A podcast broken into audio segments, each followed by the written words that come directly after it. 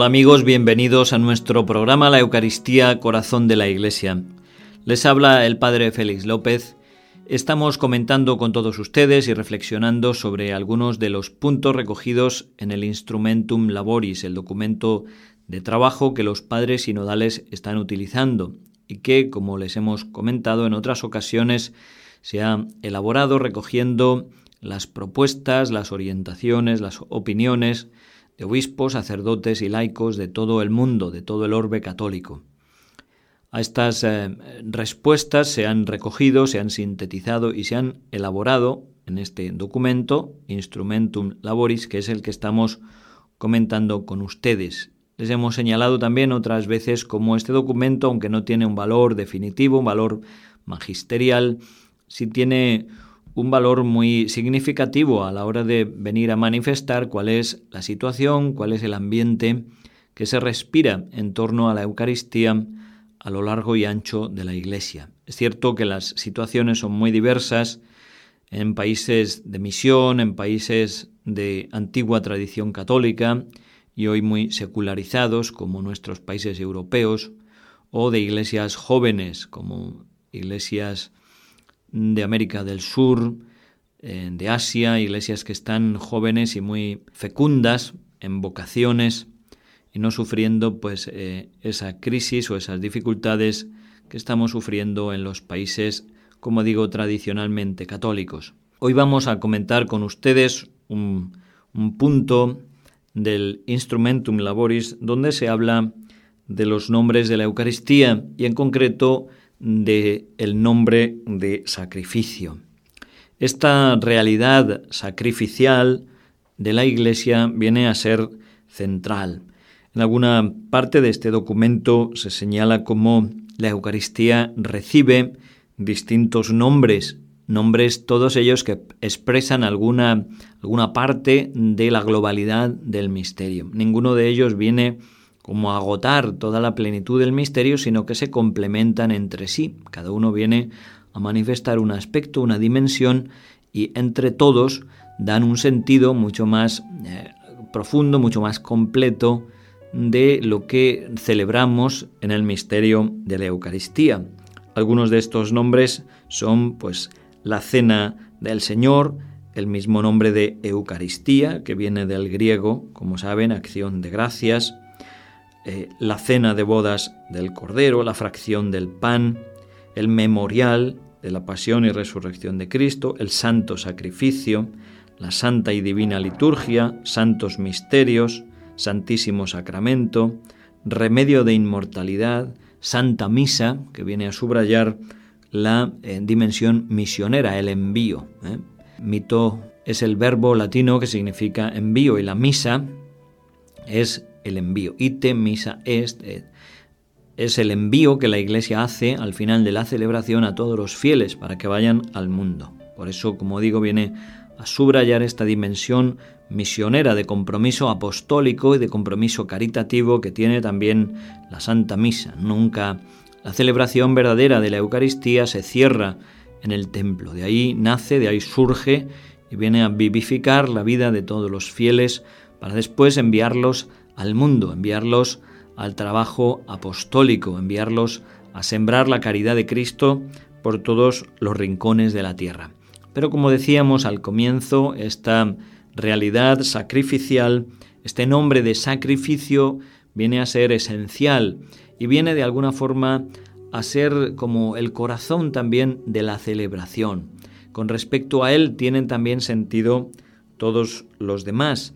Y es muy importante que este aspecto, esta dimensión sacrificial de la Eucaristía sea también hoy revalorada, sea también hoy redescubierta, porque en muchos templos, en muchos sectores de la Iglesia se ha olvidado, se ha silenciado, eh, teniendo graves consecuencias sobre el aspecto práctico de la celebración y sobre el trato que los fieles dan al sacramento de la Eucaristía. Esta dimensión sacrificial ha sido señalada y ha sido subrayada por muchos documentos del magisterio de la Iglesia.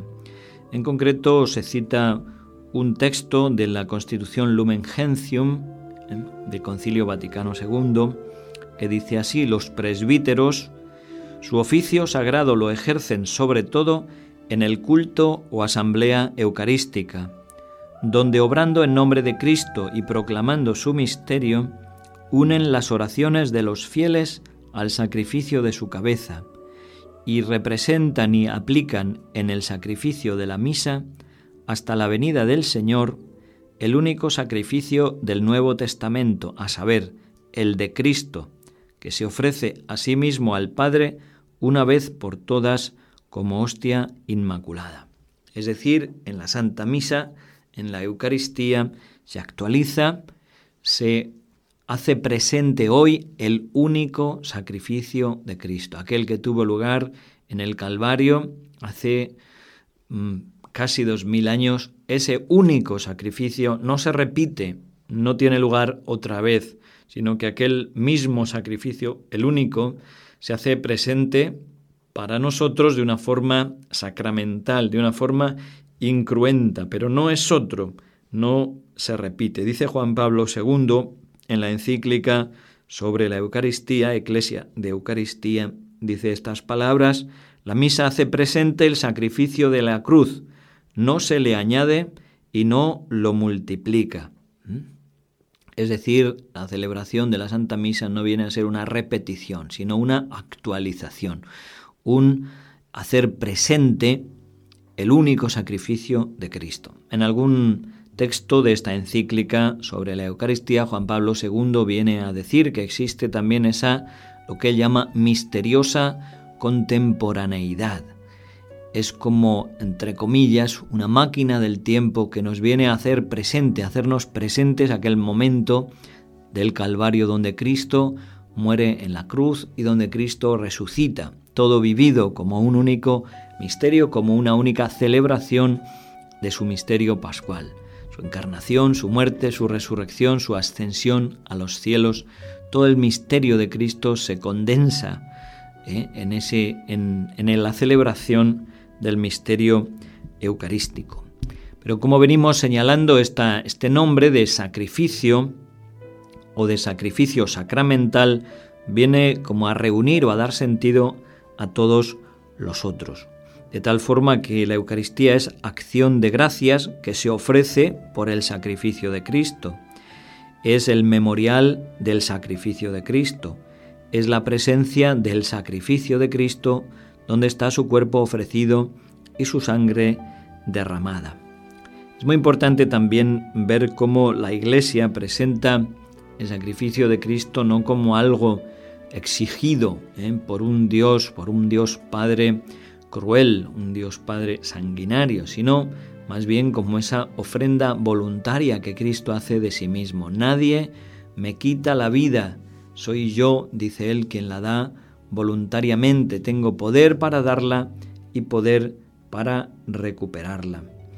Y, eh, como digo, esta mm, comprensión adecuada y correcta del sacrificio de Cristo es muy importante. De igual forma, el sacrificio de Cristo es un sacrificio de intercesión. Él es el único sacerdote que intercede por nosotros. Él es el mediador entre Dios y los hombres. Él presenta a Dios nuestras necesidades, nuestras debilidades. Él es el, puente, aquel que nos abre la puerta a la intimidad con Dios Padre, el que nos abre el acceso a la vida de la Trinidad.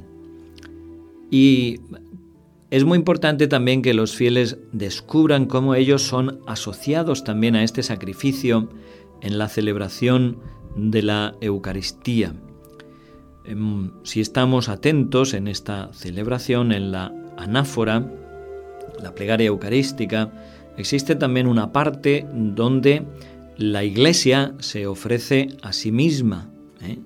en la plegaria eucarística tercera, dice que Él, el Espíritu Santo, nos transforme a nosotros en ofrenda permanente, que nosotros como iglesia nos ofrezcamos con Cristo.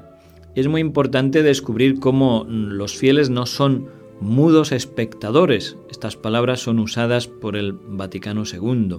Los fieles no son mudos espectadores. En la celebración de la Eucaristía, sino que deben estar existencialmente implicados en esa celebración. No es Cristo solo quien se ofrece al Padre, cada uno de nosotros, los sacerdotes en el altar, el pueblo fiel, también viviendo su, eh, sacerdocio bautismal, deben ofrecerse con Cristo al Padre. De esta forma, la Eucaristía, la Santa Misa, resulta algo muy vivo. Cuando yo estoy comprometiendo mi vida, cuando yo estoy entregando todo lo que hago y todo lo que soy, la misa jamás puede resultarme aburrida, porque está tocando lo más íntimo de mi persona, lo más íntimo de mi ser. Me está pidiendo todo, me está exigiendo que yo me dé, que yo viva para Cristo, que yo viva para mis hermanos. Desde este punto de vista, como digo, no puede existir jamás una misa aburrida cuando estoy arriesgando mi vida, cuando estoy entregando mi vida con Cristo.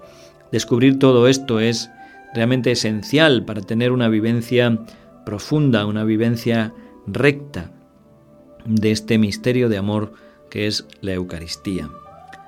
Una de las cosas que se repite hasta la saciedad en este documento Instrumentum Laboris y que ojalá sea también eh, un punto de reflexión para los padres sinodales es ver esa pérdida del sentido de misterio, del sentido sagrado, de esa banalización sobre toda la celebración eucarística que toca a todos los aspectos que ésta tiene.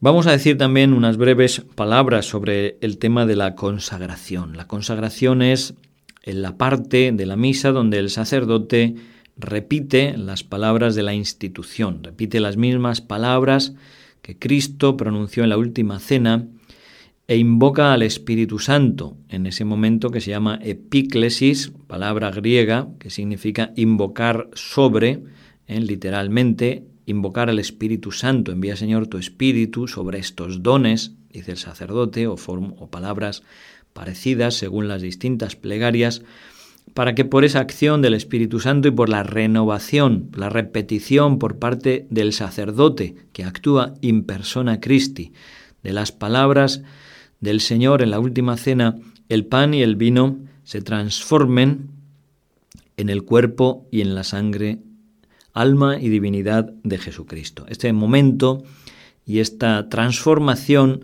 ha sido denominada en la Iglesia con el nombre de transubstanciación.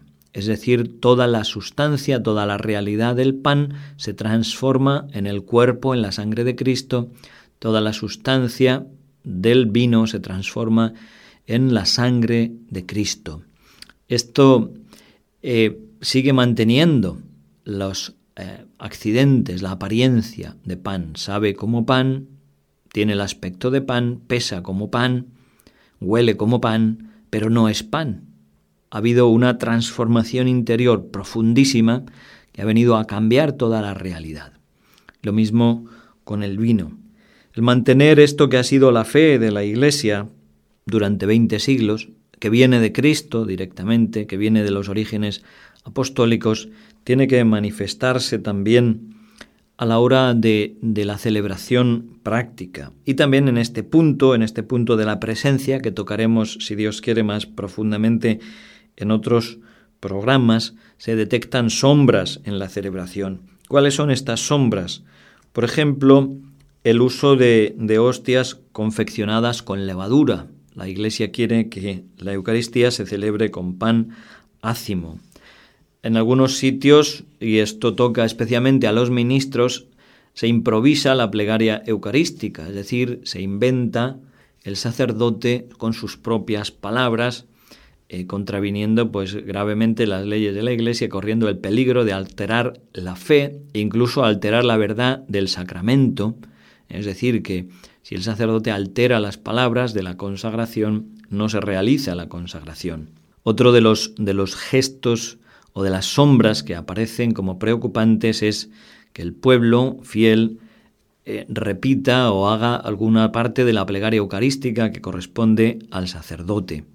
Estos y otras sombras es necesario corregir, es necesario estudiar, para que toda la Iglesia redescubra más profundamente el misterio de la Eucaristía, lo redescubra y que todo el pueblo cristiano viva y celebre con mayor dignidad, con mayor plenitud de fe y de amor esta entrega, el sacramento central de nuestra fe, el corazón de la Iglesia. La Eucaristía, corazón de la Iglesia, es el título de nuestro programa.